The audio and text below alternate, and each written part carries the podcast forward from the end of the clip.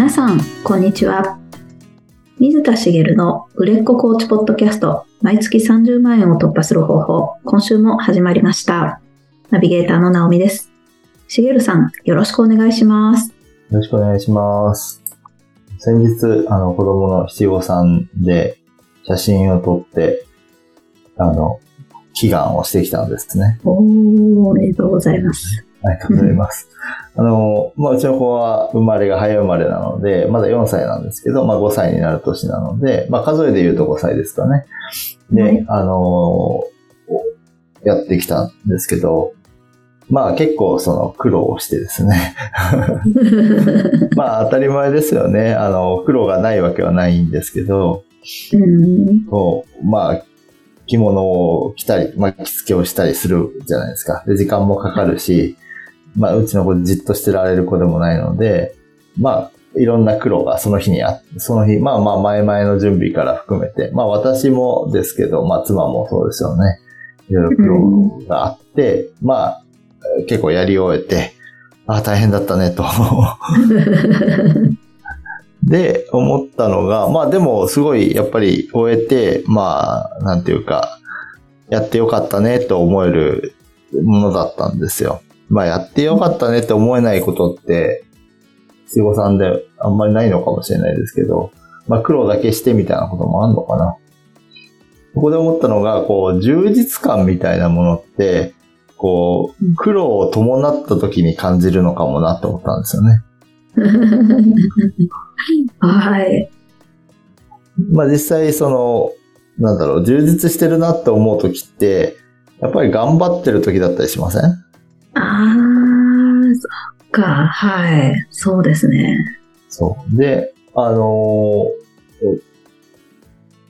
ただ、ただ楽しくてっていう時って、ただただ楽しくて充実感があるって、どれぐらいあるのかなとかって思ったんですけど、そうそういうこともあるんですかね。まあ、人の捉え方ですけど、あるのかもしれないんですけど、例えば苦労とは思ってないですけど、例えば先週も、あの、バーベキューの話しましたよね。あ、はい。で、その昔私がバーベキューで、こう、あの、で、じゃあ自分が何をしてたかっていうと、こう、自分が主体で、ああしよう、こうしようっていろいろ考えて、例えば、まあまあ、えーバーベキューっていうか、その、キャンプとかですよね。道具を揃えたり、あの、今度はこういうものを作ってみようとか、まあ、よくやったのが、こう、焼きリンゴを作ったりとか、えあとー、は、ああと、あの、リゾットに挑戦したりとか、すごい。こう、みんなに振る舞ったりしたんですよね。とかってやって楽しかったんですよ。うんうん。で一方で、こう、ただ参加するだけの人とかもいるじゃないですか。はい。で、あの、まあ、もちろん一緒に準備をしたりするんですけど、それで楽しいっていうのもあるんだと思うんですけど、より充実感を味わってるのは主体的に関わってる方だと思うんですよね。ああ、間違いないですね。うん。なので、その、これ裏を返すと、その、こう今苦労してたりすることって、こう、将来的に見たときにあの時ってすごい充実してたなって感じることもあったりするんですよ。ああ、はい。で、悩んだりすることって苦労することじゃないですか。うんうん。だから、その悩んでることって、その、実は今は充実してるかもしれないんですよね。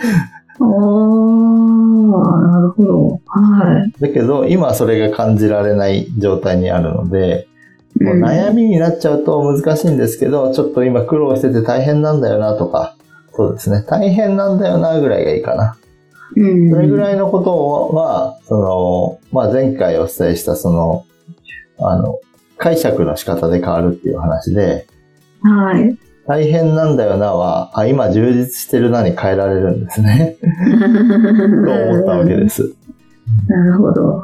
ま あ子供のことって子供のリアクションや成長を見て取れるので、そう取り、取りやすいんですけど、例えば仕事で苦労してたり、大変だなと思ってる時に、今充実してるなって捉えにくいじゃないですか。はい。だけど、それができると、こう、日常が少し楽しくなるというか、うんうん。大変だけど頑張ろうって気持ちに、が強まりません？プラスの意識に持っていきやすくなるので、もしちょっとその大変だなって感じることがあったら、あ、今充実してるかもって思う。まあ脳を半分騙してあげるというか、あー。そうすると、うん。あ、充実してるかもって、それがその思考で騙せると、感覚、感情の方も騙してあげられるうーん。ことができるんですよね。はい実際に楽しいと感じたりすることができるってことです。ああ、いいですね。ようになるので、あの、ちょっと大変なことがあったら、はい、取り組んでみるといいんじゃないかなと思いました。ああ、言われてみれば、本当ですね。はい。そうですね。まあ、あの、ちょっと本題めいた話になっちゃったんですけど、今日はちょっと全然違うことをお話ししようと思ってて、あの、後悔の取り扱いについて、ええ後悔の取り扱いですか？はい。はい。まあ、あの、前回は夢の取り扱いだったんですけど、今度は後悔の取り扱いなんですね。で、これも、あの、これはちょっと具体的にクライアントさんの例でお話ししたいんで、ちょっと話していこうと思うんですけど、まあ、後悔は、その、後悔してるっていうのは結局、あの、何かっていうと、その自分の感情の話なんですよね。で、はいえーその中には、あの、自分の解釈がいっぱい入っていて、具体的な過去の事実だけを見たときに、その後悔する必要のないことまで後悔していることが多いし、後悔という感情は変えることができるんですよね。変えることができる。はい。なので、ちょっとそれについて今日お話ししていきたいんですけど、まあ、クライアントさんのお一人で、子育てについて後悔してるっていう方がいらっしゃる、いらっしゃるというか、まあまあ、こう今後悔がだいぶなくなったんですけど、まあ具体的には、その子供が、その親である自分の顔色を伺う子供になってしまったって方がいるんですね。はい。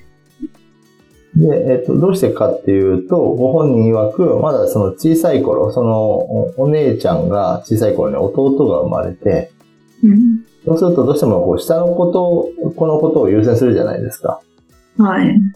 で、こう抱っこして、みたいな上の子が言ってきたり、下の子がしてもらってることを自分もしてもらおうとしたりみたいな。よく赤ちゃんが生まれた赤ちゃん帰りみたいなことを言いますけど、そういうのがあったけど、やっぱり下の子を優先せざるを得なかったので、後でねってしたりして、で、結局後でもやらなかったりとか、うん。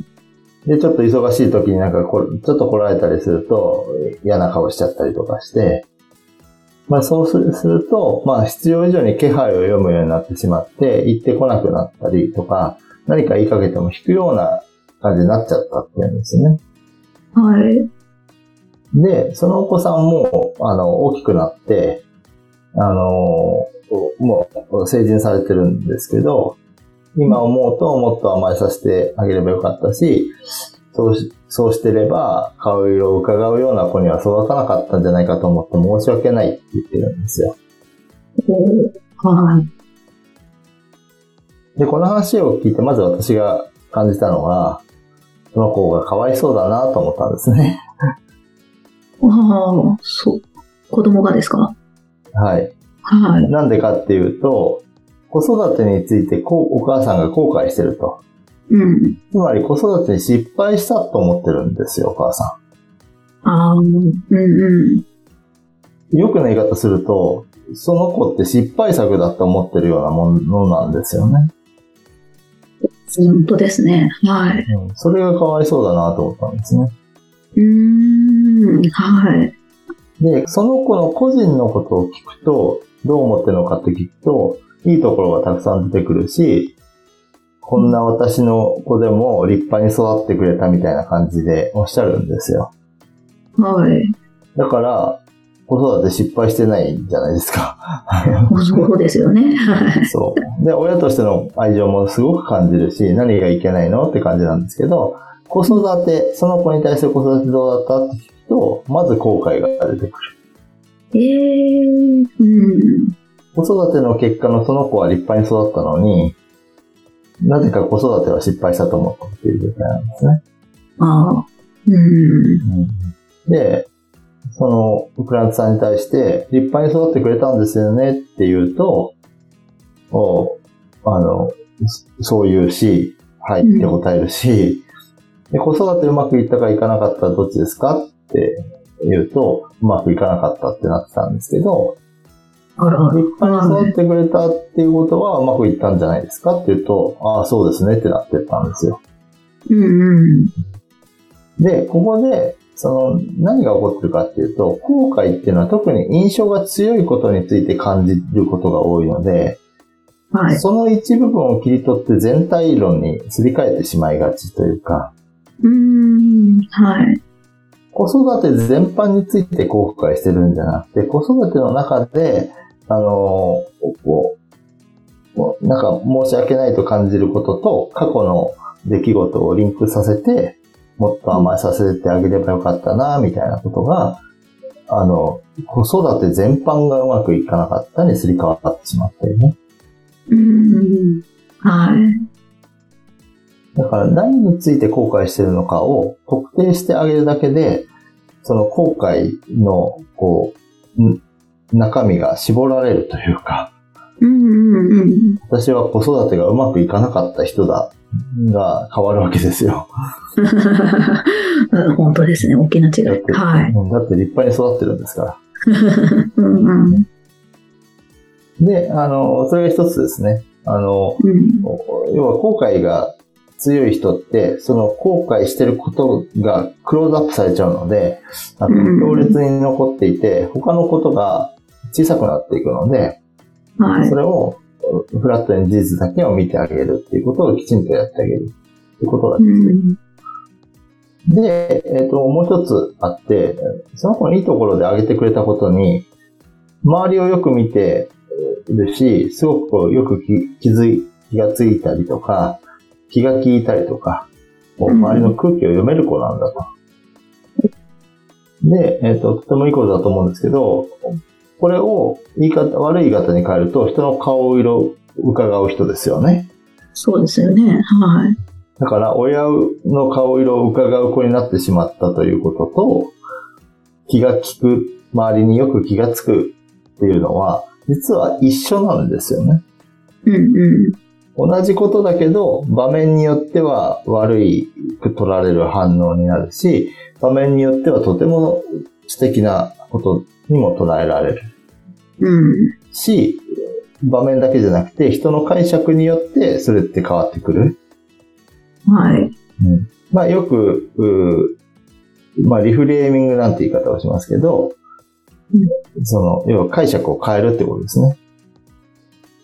例えば、えっ、と、頑固な人っていうのを言い換えると、意志が強い人っていうと、なんかプラスに聞こえるし、うんうん。こう、こう何がいいかな、優柔不断だっていうと、こう、いろいろ、こう、ちゃんと、こう、いい、いいと思うものを比較検討をする。パッと選んでしまわないで、ちゃんとこう、比べて迷うことができる人うん。でも言えるわけですよね。はい。で、これ何かっていうと、人の特性というものを長所とも短所とも捉えられるわけです。うんうん。で、短所だと思ってることを挙げて、言い方を変えてあげれば長所になるわけなんですけど、うん。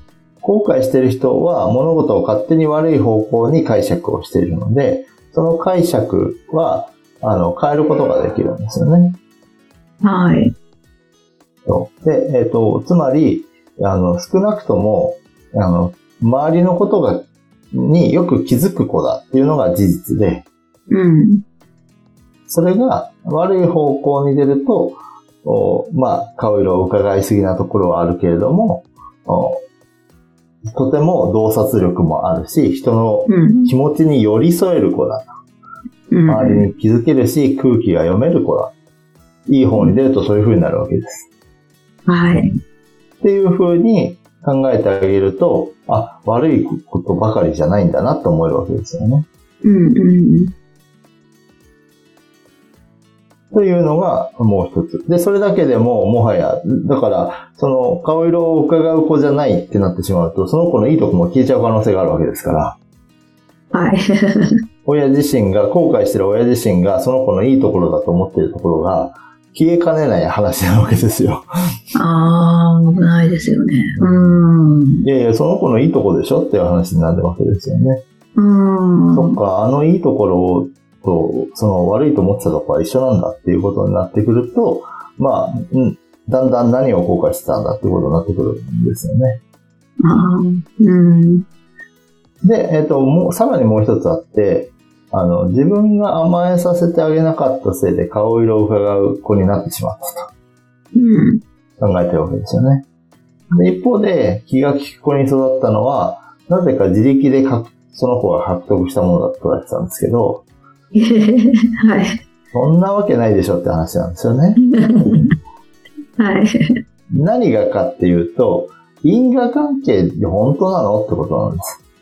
あ自分のせいでって言ってるけど、いや、自分のせいかどうかわかんないよね。ーうん。一方で、自力でって言ってるけど、自力で？本当？どっちも、どっちもおかしいなと思うんですよね。そうですね。はい。で、まあ、あの、後悔全般どうだって話をしてるんですけど、この例で言うと、まあ、子育てを十数年されてきたわけじゃないですか。うん。で、元々のその子が持っていた資質もあれば、置かれた環境、その親が与える影響が一番強くなるのは当然ですけど、親だけじゃなくて、例えば幼稚園とか学校に通っていた時代の話、え関わってきた全ての人とかね、そうそういう、例えば住環境もあるし、そういったものが複雑に絡み合って形成されたものだから、一対一で因果関係が入れるものなはずはないんですよ。うん。だけど、特に、こう、後悔してることって、自分のせいだと思うと、自分のせいと、その後悔していることを100%一対一で結びつけがちなんですけど、だからそこを紐解いても仕方ないというか、うん。因果関係がわからないんですよ、もはや。うん。なんでそうなったのか。同じ育て方をしても別の結果になることって絶対あるわけじゃないですか。はい。なので、あの、なんでそうなったかっていうのはもう思い込みですしかないというか、うん。もちろん全く無関係じゃないと思うんですよね。はい。でも100%そのせいなわけはないわけなので、うん。その、そこの因果関係って勝手に自分が結びつけてるだけですよ。でも後悔していることの因果関係が、あー本当にそうかどうかっていうのは、あの、そんなことはないですよ。さらに後悔している内容については、あの、解釈を別の形にすると、いや、あの、いいことだったりしすることもありますよね。うん。で、後悔っていうのは、あの、こう、こう印象が強くなりがちなので、こううん一部分に照らしてるスポットが強く当たりすぎて、全体論にしてしまいがちですよね。うん。その3つをお話ししてきたんですけど、これは、このケースについてお話ししましたけど、他のことでもそうで、後悔してることを、こう、まあ、要は、こう、ちゃんと解釈を、こう、変えてあげたり、こう分解していくと、なんで後悔してたんだろうっていうぐらいになることもいっぱいある。うん。で、その後悔をゼロにすることはできないかもしれないけど、その、なんだろうな、後悔してることでも、でもやってよかったと思えることがあったりとか、うん。まあ、今回の例で言うと、やってよかったかどうかはわかんないけど、あの、空気が読める子に育ったり、うん人を気遣える人になったっのは素敵なことじゃないですか。で、はい親も思ってるわけなので、うそっかこのん。子はそういう風に育ってくれたんだという風に捉えてあげればいいですよね。うん。で、もしその中でも顔色を伺うことに対してちょっと、あの、そんなに伺わなくてもいいなと思うんだったら、もうもう大人なわけですから、その子と向き合うやり方というのは他にも存在するじゃないですか。うん。普通に対話をしてもいいですよね。はい。うん。なので、その後悔という形で取っておくんじゃなくて、これからの接し方で、その部分的には変わるものも出てくるかもしれないし、うん。ただ後悔していても仕方のないことなのでね。うん。ということで、その後悔してるものっていうのは、その後悔してるがゆえに、その、なんだろう、漠然と全体を後悔していて、勝手に因果関係を結びつけて自分のせいにしていることが多いので、あの、ちゃんと分解してあげて、あの、それは違うよっていう風に本人がなるようにしてあげるといいなと。あの、後悔というのは感情であって事実ではないので、はい。ですよね、どう考えても。そうですね。まあ、うん簡単に言うと、試合に負けた自分のせいでっていううん。のが、例えば、すごくわかりやすい例を思いついたのでお話しすると、野球で最終はい回自分のエラーで逆転負けしてしまった。自分のせいで負けたって、どう考えてもなりますよね。はい。でもエラー1個で負けたわけじゃなくて、それ以上に点を取れなかった事実があるじゃないですか。例えばエラーの前にランナーがいたわけですよね。ランナー出したことも自分のせいなんですか、うんその前に点を取れなかったことはあなたのせいなんですか？っ て考えていくと、その試合に負けた最終的なきっかけがエラーだっただけで、うん別。にそのせいで負けたわけじゃないわけですよ。うんなんですけど、そうなっちゃうわけですよね。うん。だから、そこを、あの、取ってあげると、あその自分のせいだけでもないんだなと。うん。することで、こう、後悔は、あの、まあ、少なくとも必ず薄くすることができる。はい。で、薄くなると何がいいかっていう話なんですけど、あの、後悔していることって結構足を引っ張りがちなんですよ。はい。例えばその今エラーの話をしましたけど、それがあまりにも印象が強すぎるせいで、その後の人生に尾を引くわけです。ああ、そうですよね。それ野球に関してのはずなのに野球じゃないことにまで影響しますよね、その人は。うん。だから何かこう、踏み出せなかったり、失敗を恐れる人になったりするわけですけど、うんいやいや、そそれはそうじゃないよねってなると、その、お心が軽くなって行動できるように変わったりとか、無関係に見えることにまで影響を及ぼすんです。なるほど。だから後悔というものは実はそのコーチングで取り扱うと効果が得やすいんですよ、本当は。後悔してたことをクリアにすることで行動が進みやすくなったり、直接的に、その、関わる関係性の改善につながることもあるし、うん。課題にしてた、こう、関係性の改善が、その後悔によって変わることあるじゃないですか。はい。あるんですけど、それだけじゃなくて今のエラーの例のように、あの、全然関係ないところの後悔なんだけど、自分の足かせとなっていたものが取れて、うん。目指していたところに向けて行動をしやすくなったりすることもあるんですね。うん。だから、その後悔していることについての取り扱いのセッションっていうのを、あえてわざと絶対入れてみるっていうのもありなんですよ。ああ、なるほ全然そのお題と関係なく、ど。うん。人間関係で悩んでる人に、あの、過去を振り返って人生で一番後悔してることなんですか？みたいな話から、一うつその後悔を軽くすることをしてあげたりすることで、今の人間関係が変わったりするんですよね、実際。うん。で直接こう、変わらないこともありますけど、一つ後悔を軽くする。逆に言うと、後悔っていうのが、あ、自分が後悔しというものを作り出してるだけなんだっていうふうに思えると、他の後悔していることにもね、影響してくるので、長い人生で見ると、それはとても有意義なことで、はい。なので、ぜひね、あの、後悔取り扱いセッションを あえて取り入れてみてやってみると、おいいんじゃないかなと思って今日お話ししました。これは嬉しいですね。もう全然違いますよね。その後悔が取っ払われる人生と、そうじゃない人生だったら。いや、本当にそうですね。ぜひぜひ。はい。そういう感じで見てもらえると嬉しいです。はい。ありがとうございます。ありがとうございます。それでは最後にお知らせです。売れっ子コーチポッドキャスト、毎月30万円を突破する方法では、皆様からのご質問を募集しております。